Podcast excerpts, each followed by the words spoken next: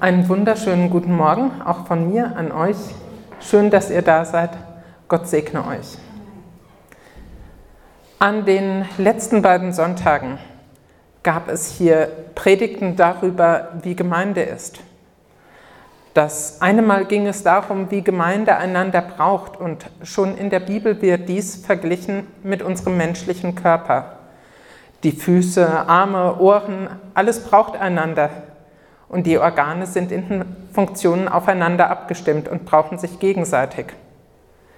Das kann man so auch in der Gemeinde sehen. Wenn man hier ist, in Bezug auf uns, wir ergänzen uns. Gott hat uns zusammengestellt als Gemeinde und man kann es auch auf die Gemeinde weltweit sehen. Und wenn ihr denkt, wo bleiben wir da, wenn wir schon einen Körper darstellen, dann müssen wir nämlich runter in die Mikrobiologie, weil jedes Organ besteht ja noch aus so vielfältigen Einzelteilen und Zellen. Dann sind wir vielleicht nur eine Zelle, vielleicht sind wir auch ein Teil der DNA, die ja Teil ist von Gottes Reich.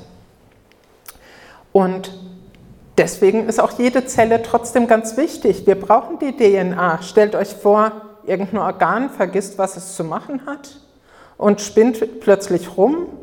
Das Hirn schüttet plötzlich Galle aus. Brauchen wir da oben nicht. Ja, es ging dann am letzten Wochenende unter anderem im Forum auch darum, welche Begabungen Gott in die einzelnen Personen hineingelegt hat, um zum Ganzen beizutragen.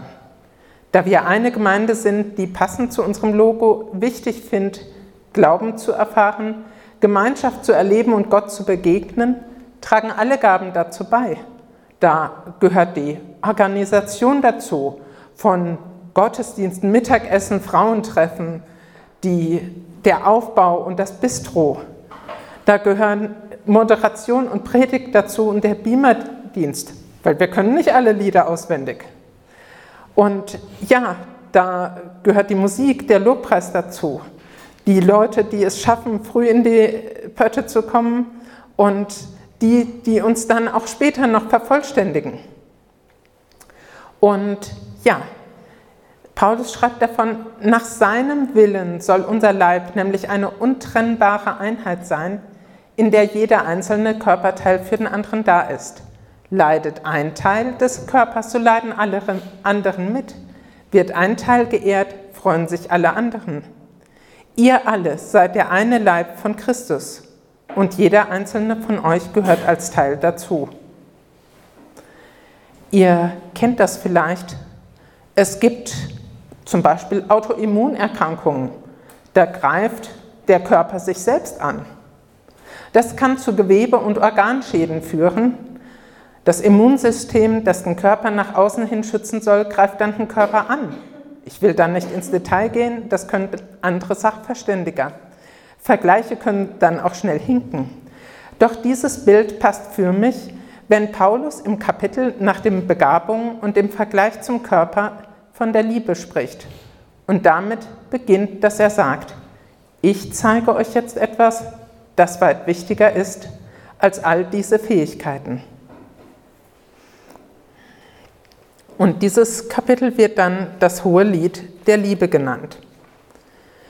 Wenn ich die Sprachen aller Menschen spreche und sogar die Sprache der Engel, aber ich habe keine Liebe, dann bin ich doch nur ein dröhnender Gong oder eine lärmende Trommel.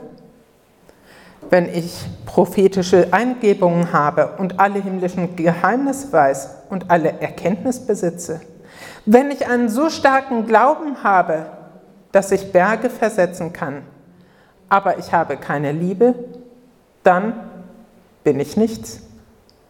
Wenn ich all meinen Besitz verteile und den Tod in den Flammen auf mich nehme, aber ich habe keine Liebe, nützt es mir nichts. Die Liebe ist geduldig und gütig. Die Liebe eifert nicht für den eigenen Standpunkt, sie prahlt nicht und spielt sich nicht auf.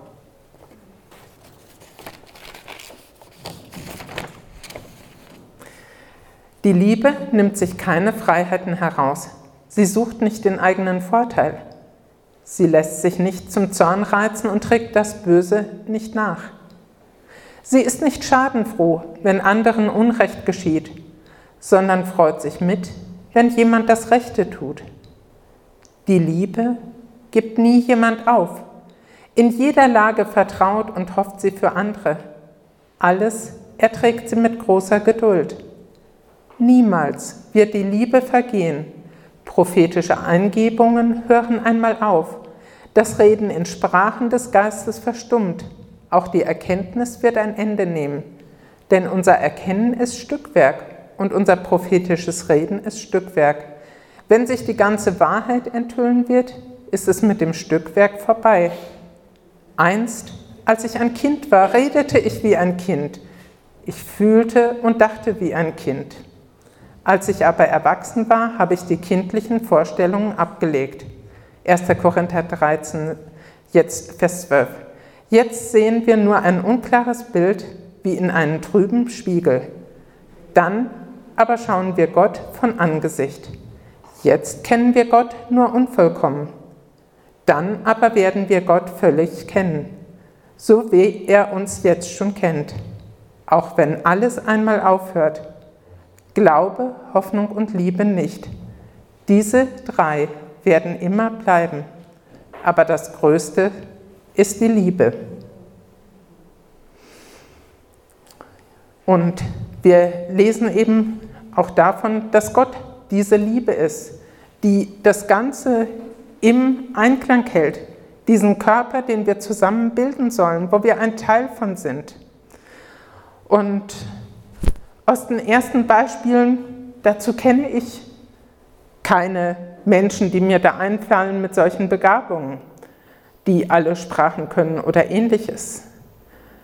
Äh, aber ich kenne viele Begabungen von euch heute und die sind da nicht genannt, weil sich das alles ja auch je nach der Zeit ein bisschen verändert, was für Begabungen jemand hat, was nötig ist.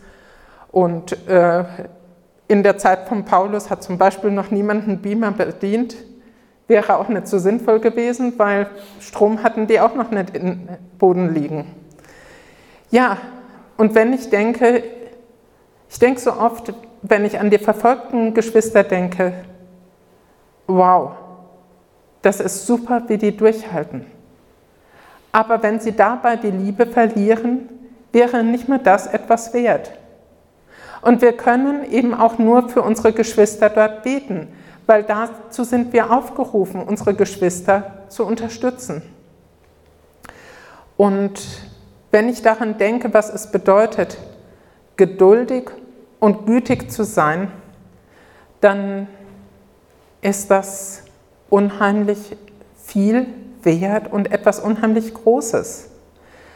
Und wir erleben immer wieder Zeiten, wo wir so nah bei Gott sind, dass wir das ausstrahlen können.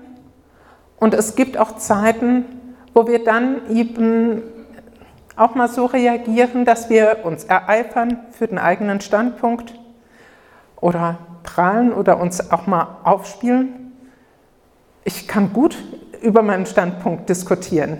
Da kann ich auch manchmal alle Liebe vergessen.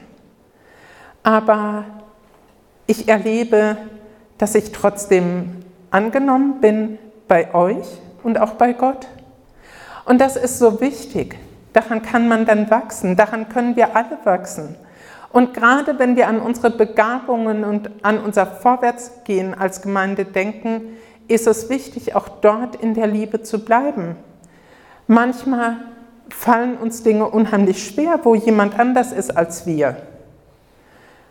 Es gibt Momente, da denke ich, ich nehme dich jetzt mal, Elvira.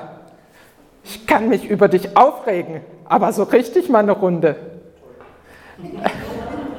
Aber dann kommen diese Momente, wo ich äh, ja zum Beispiel letztes Jahr krank war und dann niederlag und Elvira ist plötzlich da, bringt mir einen Kuchen. Und dann weiß ich, ja, okay, so bin ich halt, ich reg mich auch mal über jemanden auf, aber richtig. Aber ich weiß, wir haben uns trotzdem lieb. Und relativ am Anfang kann ich mich erinnern, das hat mich tief beschäftigt. Da war ein Sonntag, da ging es mir wohl nicht so gut. Und montags klopft es plötzlich, da steht Kai vor der Tür. Und ich sage, was machst du hier? Ja, du sahst gestern überhaupt nicht gut aus. Ich wollte nach dir gucken. Und das hat mich so tief berührt, dass jemand dafür 40 Kilometer bald fährt, um zu gucken, wie es mir geht. Und ich habe so viel Liebe von euch allen schon erfahren. In ganz, ganz unterschiedlichen Zusammenhängen. Und ich möchte uns dazu aufrufen, weil es hat in manchen Gemeinden schon in den schönsten Aufbrüchen gegeben, dass man ein bisschen die Liebe aus den Augen verloren hat. Und ich denke, das steht nicht umsonst da. Ähm, unsere drei vom Musikteam waren heute früher da und sie hörten von dem Text, der heute in der Kirche gepredigt wird. Ich kann das Geplärr eurer Lieder nicht mehr hören, ich kann eure Opfer nicht mehr riechen, weil Gott sagt im Alten Testament, ihm ist es wichtiger als Opfer und als die ganzen Lieder, dass man liebevoll mit den Armen und anderen Menschen umgeht. Und er sagt, das habe ich wieder euch, das ist für mich ein viel größeres Opfer, wenn ihr mit, in Liebe miteinander umgeht. Dann stimmt das alles für mich. Und das finde ich ganz, ganz wichtig. Und wenn wir dann zum nächsten Punkt gehen, den du genannt hast, Kai, Nachhaltigkeit. Nachhaltig ist es, wenn wir liebevoll miteinander umgehen.